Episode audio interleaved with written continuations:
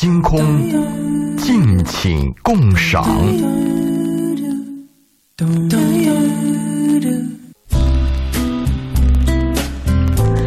周五的文化星空，周老爷如约而至。嗯，我们今天收音机前听众朋友又可以通过热线还有微信公众平台来和我们的周老爷进行互动和交流。嗯，同时呢，我们也会继续之前的话题的主题，进入到一个新的阶段，叫做如何 hold 住对的的人。对，嗯，我们首先讲的是如何识别对的人嘛。很多年轻人他们在谈恋爱的时候识别人的时候，他们会有一个错觉，有时候把朋友当成一个对象，有时候把一个爱人和这个结婚的对象又混为一谈，又把爱情和婚姻混混为一谈，又把一些自己的幻想和生活当中的复杂混为一谈。嗯所以我们在去年开始讲的第一趴如何识别，特别是我们现在很多年轻人啊，包括女孩，她可以识别一个人的财富，嗯，但是我们对一个人的品德、内在，我们缺乏识别力，嗯，我们追求也是这样，我们有些男人也更多的追求的是外在，而内在的修炼，比如你的善良、诚实、认真、耐心，这些都是我们忽视的，所以我们在第一趴讲的是要识别对的人，同时也要啊、呃明白自己怎么样做才是对的人。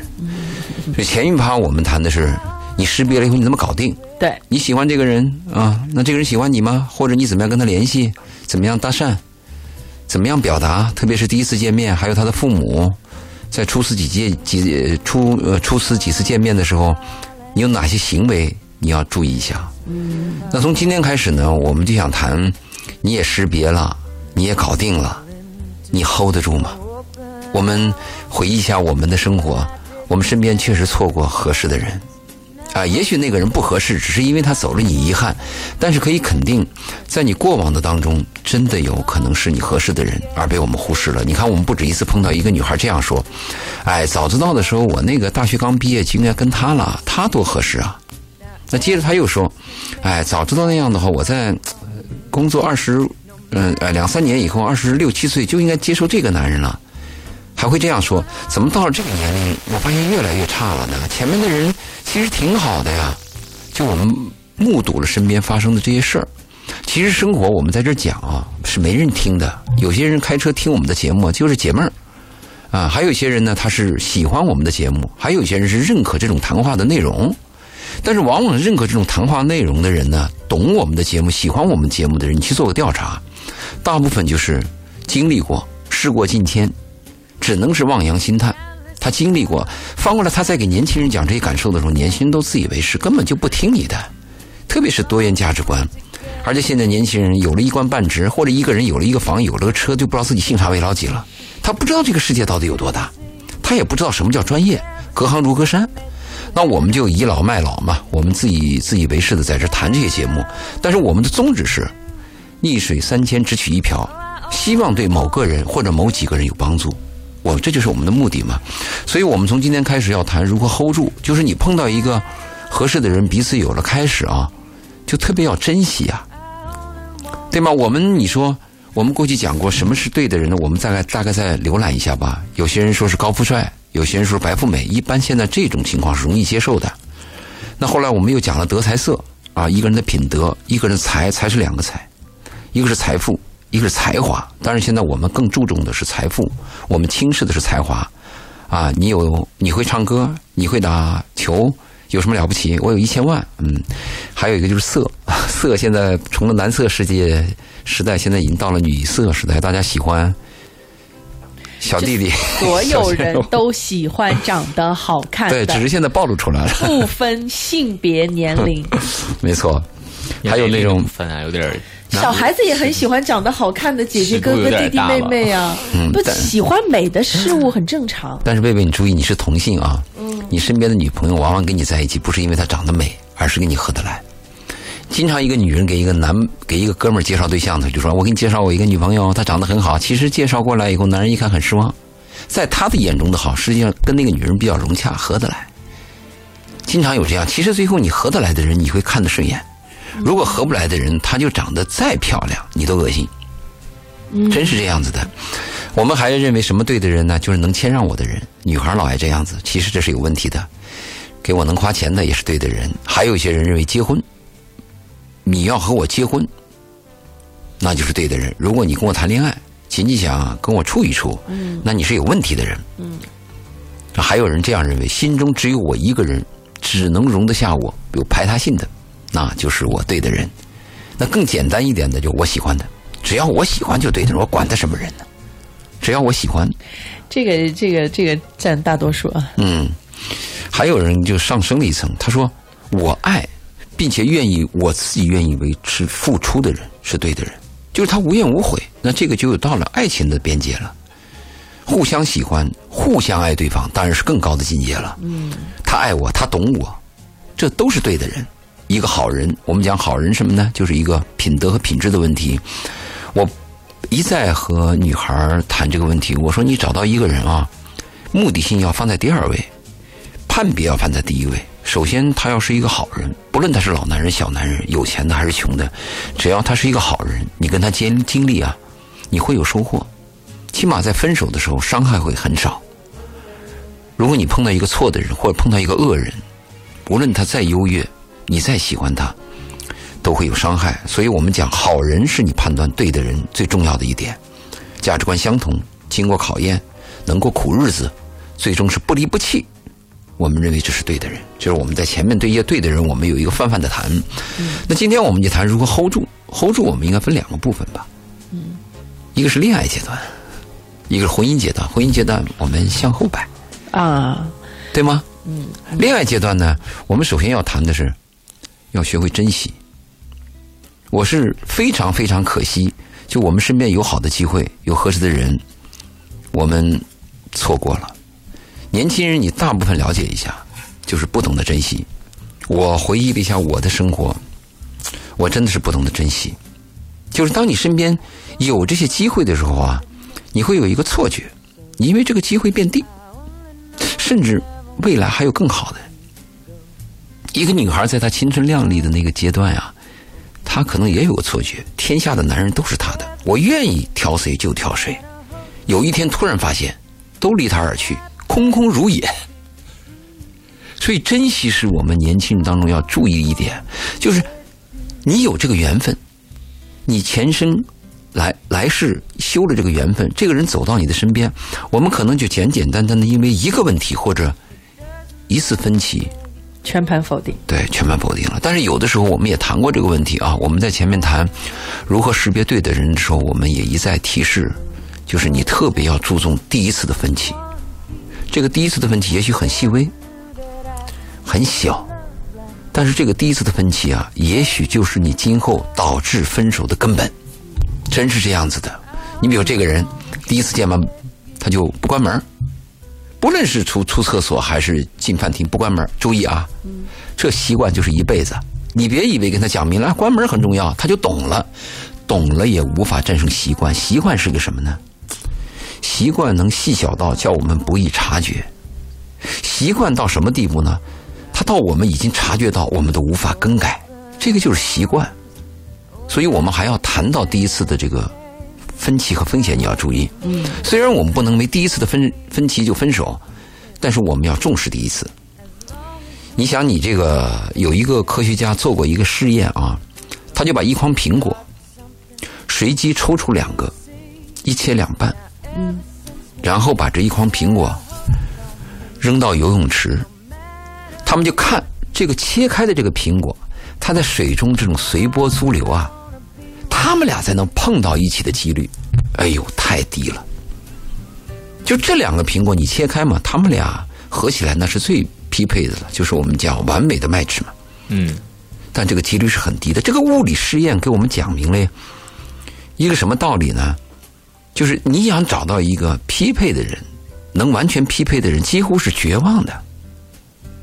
同时又告诉你什么呢？如果能找到一个匹配的人。一定要加倍的珍惜，没有第二个。一生当中几辈子、几生的缘分，你能碰到一个，就非常非常难了。嗯，其实全天下基本上也没有完全匹配的，没有，没有的，没有完全匹配，只有相对的。对，周老爷，我还想回到刚才，呃，我们谈到这个第一次的这个矛盾啊，第一次的我想就就一个案例，我因为这个话题虽然已经过了哈，但是我推，因为我们可以谈，还可以谈哈。嗯那我我知道身边有些人呢，他会因为一些生活习惯上的问题啊产生矛盾。一个最典型的生活习惯就是有一方可能很爱干净，那一方呢比较邋遢。那其实就是两个人长期以来的生活习惯不一样。刚开始的时候，可能某一次，然后有一方说：“我我不太喜欢你这个很邋遢的习惯，你能不能改一下？”然后被说的那个人他可能就不高兴嘛，但是我这几十年都这么过的，对吧？嗯，就是你就突然这为这个事儿跟我去说，然后呢，就是俩人就这个事儿呢就就过去了，因为也不是不是说闹的说要分手，对吧？这种问题你跟谁说谁不会说那你们分手吧？然后呢，这个问题就会延伸到很多地方，比如说。关于洗衣服、内衣、外衣要一起洗的问题，回家要不要换衣服才上床的问题，接吻要不要刷牙？啊，对，然后包括这个，反正就很细碎、很小，然后呢，到最后啊，就是双方都不愿意改变，就是双方都觉得很小。我爱干净的人觉得自己有道德制高点嘛，我爱干净，你还让我迁就你，对吧？那么邋遢那个人觉得邋遢也很正常啊，我这个也不是说什么，就别人可能也能接受，为什么你接受不了？其实你会发现，像这种家长里短、细细碎碎，这是我觉得是个最典型、最常见的问题了你这里边说了，其实说了三个问题吧。啊。我的第一理解啊，干净和邋遢这两个要区分出来。嗯其实我就是比较随意的人，嗯但是我讲究卫生，嗯就是你的内衣啊，你的这个洗澡，还有口腔卫生，这个是一定要注意的。还有你的饮食洗菜一定要注意的。至于衣服穿的好一点呀，或者摆放整齐一点呢，我就比较轻视。嗯那有些人也会说我邋遢，不止一个朋友说我，你看，你看你怎么搞的，怎么老穿一件衣服？其实我买那个 T 恤衫，我一次就买四五件，你看着每天穿的一样，实际上天天换。这个邋遢一点不要紧，但如果是卫生有问题，那这个真的是有有问题了。嗯因为一般讲究卫生的人呢，他可能就非常的计较，虽然不是洁癖吧，但讲究卫生的人就是讲究卫生的。这是第一个问题吧。所以邋遢和呃卫生我们要把它区分，这是我谈的第一个问题。第二个问题，你谈了一个很重要的问题，就是一方认为这是小事儿，嗯另外一方认为这是大事儿。但是问题出在哪里呢？就是认为小事儿的这个人他还不改。嗯你比如说，我要认为这个小事儿，比如一鸣啊，咱们俩相处要合作一件事儿啊，我有一个习惯，但是你说了我以后呢，我认为小事儿，小事儿我改啊，因为小事改了，不就咱俩就和了吗？嗯糟糕就糟糕在我自以为小事儿，我还坚持这一点。所以我有一档节目谈过一个话题，叫男女两个相爱的男女之间，什么是大事儿，什么是小事儿。我们谈了一圈儿，最后的结论是什么呢？只要对方影响到对方，引起到对方反感或者有意见的事儿，再小的事儿都是大事儿，嗯对吗？嗯如果对方不在乎，我把一个电视机砸了，把半个房子烧了，你无所谓，再大的事儿都是小事儿。相处就一定要感受到对方的感受。爱一个人，首先要问对方喜欢什么，这是我们的原则。所以你刚才谈到第二个问题，就什么是大事儿，什么是小事儿？最可怕的就是那种自认为小事儿还咄咄逼人、自以为是不该的人是很可怕的。第三个问题，你谈到了一个习惯。其实我们谈到一个价值观，价值观是很难够改变的。价值观就是我从小的一种文化、一种习惯和我认定，对吧？我就认定赚钱就要偷鸡摸狗，这就是一种价值观，那你就很难改啊。那有些人认为我赚钱就应该脚踏实地，为社会做出贡献，帮助他人获得合理回报。你说这这两个价值观撞到一起，你说谁听谁的？就是矛盾吗？但是你还提到一个习惯，习惯就是我爹我妈从小就蹲着吃饭，就习惯了。嗯但那一家呢，就是我一定要坐端正了才能吃饭，两人互相看不惯。这个问题在初期的时候啊，似乎可以忍受，嗯但是时间长了，你会发现他这个问题会变，嗯慢慢形成看法，形成隔阂，最后形成什么呢？形成偏见，甚至把你看死了。哎，这人就这样，就这德行。嗯这个大大会杀伤两个人心里的肉体和心理的亲密度。嗯就小瞧你了嘛，就蔑视你了嘛，对不对？你说你一个男人他妈抱一个那个蔑视的女人，你抱得起来吗？除非你是单纯没了性，对不对？嗯一个女人，你说你心里就小瞧男人，你你哪有那种柔情似水的那种恩温情？没有了嘛。嗯所以你谈这个问题虽然很小，其实我们谈到的话题很多。为什么我说我们要谈这个生活话题呢？就生活当中你看似简单的问题，实际上它是一点，后面是一大片，嗯就一米宽一公里深，他的生活是这样的内容，嗯，对吗？对，我刚才理解你这个问题是这样，所以你这个话谈是值得一谈的。我们今后还会涉及到。是好，我们今天请来周磊跟我们谈一谈这个感情生活方面的那些事儿。今天的主题呢，聚焦在如何 hold 住一个人啊。嗯当然了，我们在节目的过程当中，也欢迎大家，如果你生活当中、你的情感当中啊，碰到一些问题，或者是你的一些疑惑，欢迎您通过两种方式来跟我们进行互动和交流哈。第一种方式是拨打我们的直播间电话八八三幺零八九八八八三幺零八九八，那直接的来说一说您的问题。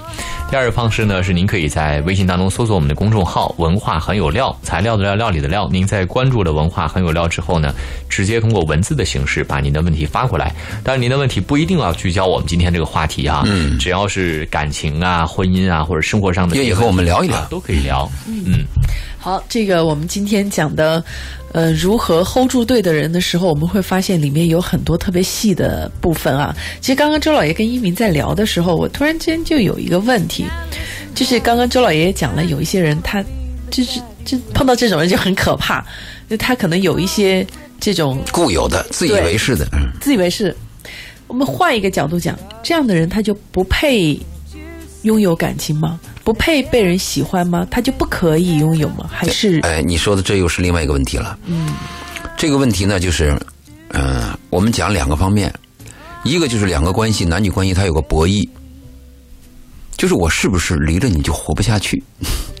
如果我离了你，现在这个 为什么结婚率越来越低，离婚率越来越高的原因？我无所谓。了啊。对，第一个就是我是不是离了你我活不下去？你像我过去，我们在旧时代的时候，嫁汉嫁汉女人没有工作，对，她就不得不依附一个男人。这个男人再怎么样，甚至打他骂他，他都觉得是家务事儿，我可以接受，我不得不接受，这就 have to 的问题。这是我讲的第一个问题。第二个就是，你是不是怜悯他，你珍惜他，你舍不得？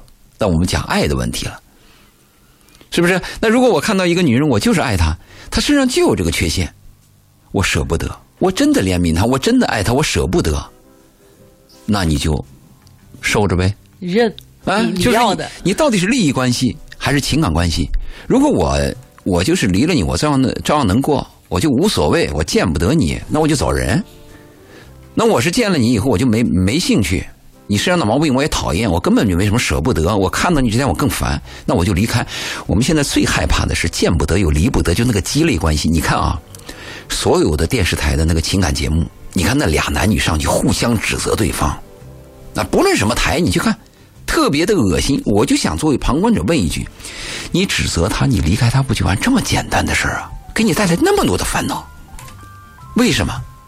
因为有一种东西勾着他，不是利益就是性，对吗？他潜在的东西，他需要，就是我需要占有你这个女人，你这个女人还要按我说的办。我需要你这个男人给我钱，但是你这个男人还要让我爱，这矛盾多大呀？所以这里边表面上看着在那争个什么道理，实际上都是在为自己的利益嗯，在服务，是不是？是你看所有的电台播播放那个男女什么这个节目上来以后互相指责对方，你指责他干嘛嘛？你不合适你就离开嘛？你为什么在那指责他干嘛呢？我们有孩子呀，哎，对了，你说不？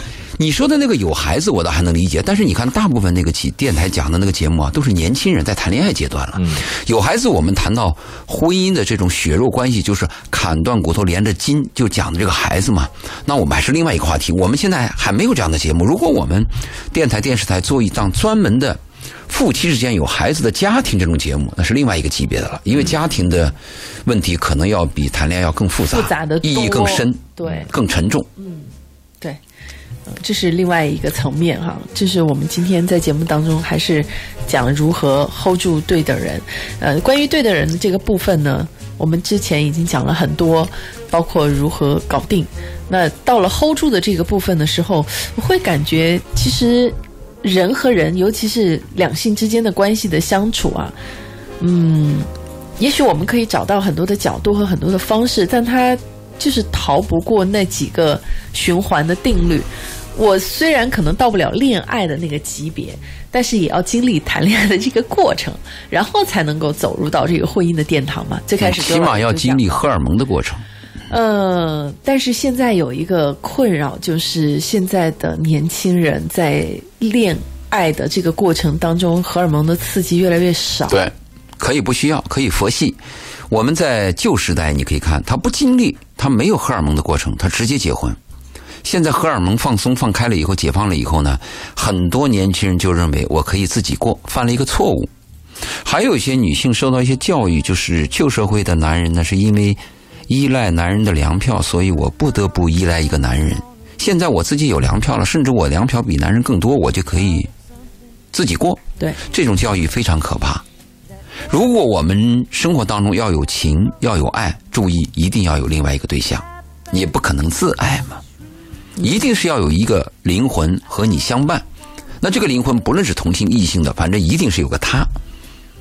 那如果有个他，就不是你想象那样。我跟粮票有什么关系？感情的关系一定是你去爱一个人，这样的生活才有意义嘛。所以我们现在就当然，我认为这个教育是误导，这是价值观的问题。我认为是误导。但不见得所有人认为这是误导，很多人都教育女孩你要自立啊自强。我从来不跟我女儿这样教育，我从小就跟我女儿讲，长大你要爱一个男人，碰到一个男人你要珍惜，碰到一个好的男人是太难了。我一再跟他这样讲，而且在生活当中啊，一个女人有一天找到了一个我能依恋于他，甚至我依赖于他的这个男人，我没他我就活不了，这是多幸福的一件事啊！但也是一件很危险的事情注意。，我想的下一步就是，这个男人不是欺辱你，对他是珍惜你，你是多么的可贵。而同时，一个男人能找到一个愿意依赖他、依恋他，同时这个男人离了这个女人就活不下去，这是多么可贵的一件事情啊！就看你怎么理解这个问题，你是正向的理解还是反向理解？我就现在发现什么啊？网络时代。大数据，不论你讲任何一种理论，马上就有反对意见。我今天上午在一个群，我就退出来了。你讲了个张三，他跟你说李四，好，那他让我把李四讲清楚，好，我就把李四给他调查来龙去脉都给他讲清楚了。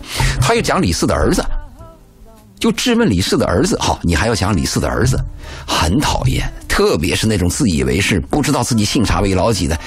我干脆干脆就退出来了，因为你碰到一个那个就秀才遇到兵啊，有理是说不清的，是吗？所以我们这个做这个节目的时候呢，我们也要谦虚一点，就是愿意听我们节目的听众呢，你就听一听；如果你感到烦，你就跳台。你千万不敢听着我们节目还骂着我们，那对立的价值观，那肯定是反感的这。也是一种享受啊！就 是他享受吗边听边骂，其实也是一种享受。我希望他愉快一点。人在愉快的时候呢，免疫屏障就提高，呃，他的那个良性细胞呃就健康啊。其实有人骂完之后也挺爽的，宣泄了一种情绪。那如果说能给他达到这样的效果，我们这个节目也认了。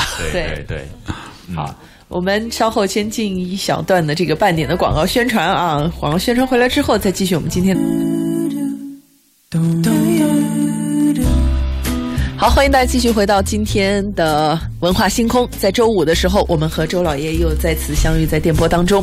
呃，收音机前的听众朋友呢，也可以通过我们的节目热线八八三幺零八九八参与进来和周老爷聊聊天，也可以通过我们的文呃这个文化很有料的微信公众平台，呃直接回复或者是回复周老爷，嗯、前后都有机会啊，在节目当中或节目之外的时间都可以跟周老爷来聊一聊。有的时候啊，我觉得我们容易有一些固有的刻板印象，我对这个事情就是这么认知的，这样的认知会导致我对于一些人的做法、一些人的观点无法理解。但如果这个时候能有一个像周老爷这样的人。站在一个非常客观的角度，从另外一个角度帮你来看一看这个事情当中，你以为无法理解的那个事情，其实可能是怎样，也许会对我们产生一些意想不到的效果啊。对，但他有一个前提啊，就是他自己有一个主动性，他愿意吸收啊。如果一个人他是屏蔽的，你旁边的人再智慧、再有爱心、再耐心，都是无效的嘛。我们发现，就是他自己如果有吸收能力，他有意愿的这种人，你再给他介绍一种情况，或者是辅助他的时候，效率就高。对，如果那扶不起的阿斗，你还不如一脚把他踹了算了。所以其实这个这个在在呃心理学里面就有一个说法，你不要认不要把你认为有毛病的人去介介绍让他去看心理医生，而是我们自己觉得我有问题了，我主动去看心理医生。他这个里面也是有一个，就是主动和被动的一个关系吧。嗯嗯，好，周老爷，我们来看一下这个我们微信公众平台上朋友们留言哈。呃，有一位朋友谈到这个谈了四年了，异地哈，一周见一次面，性已经很少了，感觉像亲人一样。现在呢，三十岁了还没有结婚，呃，到底是为什么？呃，感到困惑哈，就是什么样的人才适合结婚？他大概是说他现在的这个对象，他也感到困惑哈，为什么一直都走不进去？这个他是男性还是女性？他是男性，就发这个留言的人是男性。这个问题很糟糕在哪里呢？我们没有电话沟通，我们不知道其他的数据，我们仅仅通过一两句话去做这种判断，是有很大困难的。即使他跟我们沟通，我们都很难判断。你比如他说四年分居，四年异地，那我第一个想知道为什么四年要异地？原因在哪里？我爱着一个人，为什么我要异地？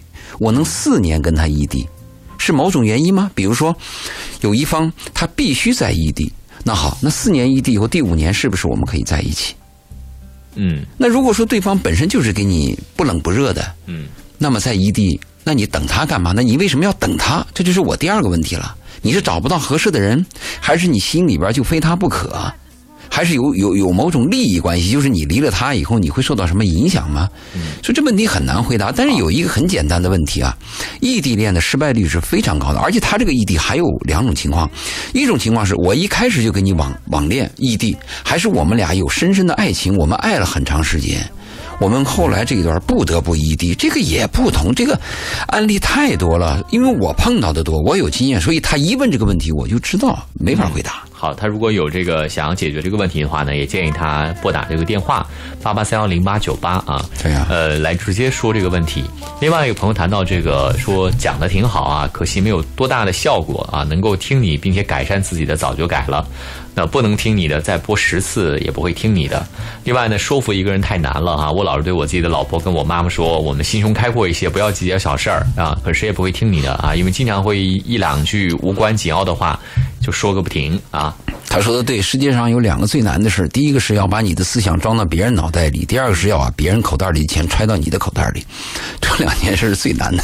我们现在啊，我们不要求把自己的思想装到你的脑袋里，我们只要把钱掏出来是吗？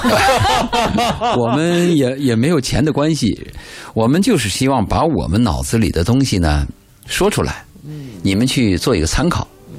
啊，特别是一些初出茅庐的年轻人，或者碰到问题的一些人，你们做一个参考，做一个选择。我们仅仅是这个目的，也就是说，我们有点爱，你愿意接收就接收，不愿意接收就拉倒。嗯跟我们没有直接关系。嗯，同时，我们我们还有一点社会责任感，就是活到一定年龄嘛，要瞎操心，要对那种陌生人要操操心。如果我们每个人都有社会责任感，都能对陌生人去操心，关心陌生人的生死和喜怒哀乐，那这个社会是进步的，这个社会是有温暖的呀，嗯对吗？嗯嗯，呃，另外呢，有个朋友谈到这个，他说啊，有的时候不得不离开一个人，是因为对方不喜欢你。那也 理所当然，人家讨厌你，粘着他干什么呢？热脸贴个冷屁股，对不对？没有意义的吗？嗯，好，这是最简单的嘛。你看他不喜欢你啊，是因为什么不喜欢你？这个你要注意啊。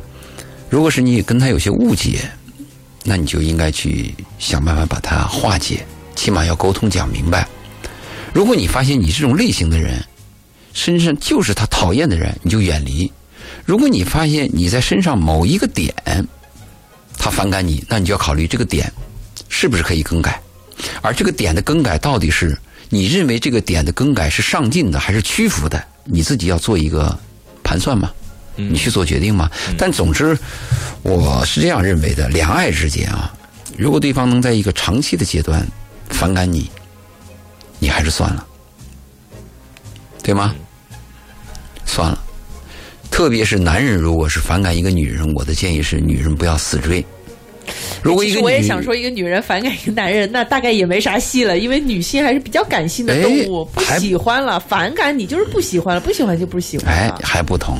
是吗？在我的案例和数据分析当中啊，如果一个女人就拒绝一个男人，咱们先不说反感吧，拒绝这个男人死追，追到最后成功率还很高，而且追到了以后成活率也有，而且还能改变。男人不行，男人见女人第一次没感觉，永远没感觉，最多是有感情。但是男人追女人，女人是一个被征服的这么一个一个物种。她一旦被征服，一旦有一天接受这个男人，如果这个女人呢，她的价值观又是那种从一而终的，有可能过下去。这两个还有不同，男女性别有不同，真的就有不同，嗯，这个不可能一样啊！可以平等，人格可以平等，是观念呃，但是你就是就是有区别。好。继续来说如何如果 hold 住对的人啊，我们要把这个 hold 住啊，跟有些呃年龄大的老人谈一谈吧，因为我还有一些粉丝啊，是一些年龄比较大的嗯听众。嗯，这个 hold 住呢是英文 H O L D hold，英文就是把它 hold 住这个意思。我们翻译过来的意思就是你要把握住，要持续下去，对吗？要坚持住？要掌握住。要抓住哎，要抓住，对 你说的对，要 后的又抓住是对的，所以我们先把这个词儿说一下。刚才我们就讲到啊，hold 住我们分两个部分，一个分恋爱，一个分婚姻。我们先讲的是恋爱，恋爱当中有一点最重要的是珍惜。在这个珍惜的过程当中，我还想讲一个那个佛的故事。虽然我讲过，我今天还想再讲，因为珍惜太重要了。就讲有一个女孩在一次庙会擦边而过的一个书生，她就动了心。但是再也找不到这个男人，他就去找佛。他说：“我想再见到这个男人，我想见到这个书生。”佛说：“你愿意忍受苦难吗？愿意。你愿意为他等待吗？愿意。你为他愿意忍受寂寞？他说：“我愿意。”好，佛说：“你修行五百年，修行五百年呀，到了，到了那一天呢，他终于见到了这个书生。他是一颗，他是一，他是一块石头。”在一个庙会旁边是个石头，这个书生路过了这个石头，他终于见到了。佛说：“怎么样，满足你了吧？”他说：“不满足，我只见到了他，我没有触摸到他。”佛说：“那你还愿意再忍受五百年？”他说：“我愿意。”好，佛就把它变成了一棵树，风风雨雨呀，经历了五百年，终于有一天，这个书生路过这棵树，下大雨，躲在树上，躲在树旁，靠了这个树。佛说：“这下你该满意了吧？”他说：“我满意了。”佛说：“你还有什么要求吗？”他说：“其实我还想有个要求，但是我不敢了。我已经修了一千年。”他说：“我放弃了。”佛说：“你真的放弃了吗？”他说：“我真的放弃了。”佛说：“我恭喜你，因为另外有一个男人，他已经修行，为了见到你，他修了五百年。那么你放弃了这个，也就是说，另外那个男人修了五百年，那个男人可能会见到你。”这个故事说起来有点玄乎，但实际上他讲的就是人和之间的缘分啊，太难了。我们生活当中碰到任何一个人、一个同事、一个朋友，我们都认为是随随便便的事情，其实真的是有缘分的。恶缘很多呀，我们身边的恶缘很多，但是我们的良缘很少。那你碰到一个好的朋友，他对心里对你有点爱，有点尊重，有点怜惜你，他甚至给你出了个主意是馊主意。我们都要珍惜它，所以我就一再讲，我们在恋爱阶段要懂得珍惜。我们还有一个错误的观念，我们在恋爱初期的时候啊，就是还没有搞定的时候呢，我们非常注重对方，对方的呃一个笑容，一次生气，对方喜欢吃什么，他喜欢什么样的穿衣打扮，我都非常重视啊。我心里就想着他，目的是为了得到。不是 hold 住，我们是 get 是要得到，对吗？但是要搞定。可是我们得到了以后呢，我们反而放松了。我们认为天下太平了，你是我的了。哦，我成功了，我大功告成了，你又能怎么样？你是我的人了。其实这个就是一个错误的概念。其实你得到了以后啊，反而应该更加珍惜，因为你得到了以后啊，下一步只有失败。就像你们俩走到了一个独木桥上，你只要掉下去就是失败。你要把它走下去，就是个独木桥，你要谨慎。其实，在恋爱初期的时候，我倒建议无所谓，合得来就合，合不来拉倒。我没必要为了你天天的心惊胆战，因为我也不了解你，我也不知道你是不是我的人，我是不是你的人，没有这个必要。但是我们在初期的时候，却恰恰相反，是不是这样子呢？得到了以后反而要珍惜了，得不到得不到就算了。可是我们人犯的毛病是，得到了不珍惜。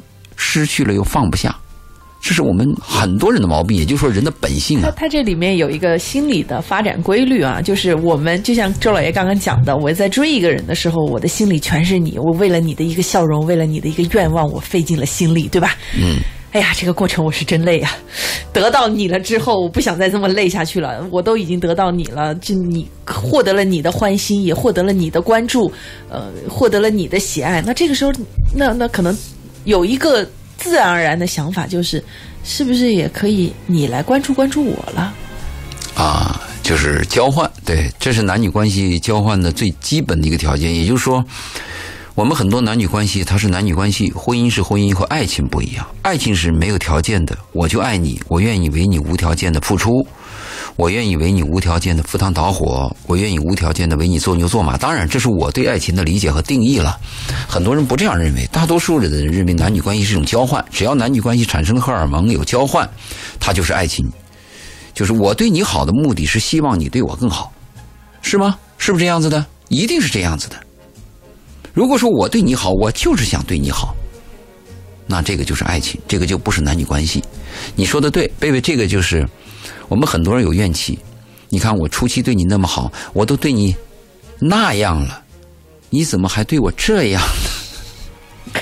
这就不是我其实想讲的是，得到了之后为什么不珍惜？就是希望别人啊，就是觉得我付出的已经很多很多了。哦，我这个时候你看，我都已经得到你了，我我可以休息一下，我可以放松一下。嗯，我可以不用那么像前期追你那么辛苦的付出了。对，所以这个就是我们谈到的一个什么问题呢？就是你在初期的时候怎么做，要给自己留有余地嘛。我们在前面讲的时候，你再爱一个人留有三分嘛。如果你一刚开始把你的家底儿都露出来，你后面怎么过？嗯，是不是？你不要说一万年嘛，你说你爱他，为什么要说爱一万年？你就说我今天爱你吗？我明天可能还爱你吗？只要你陪伴着我，我就爱你吗？只要你不离不弃，我永远爱你。这样说不可以吗？这个你说的对，就是我们爱有个疲劳期。嗯，如果你过分的装，始终把自己当成一个成功的人，在面前，在对方的面前扮演一个圣人，各方面都是完美无缺的高大全，你是会会疲劳的，而且狐狸尾狐狸尾巴会露出来的。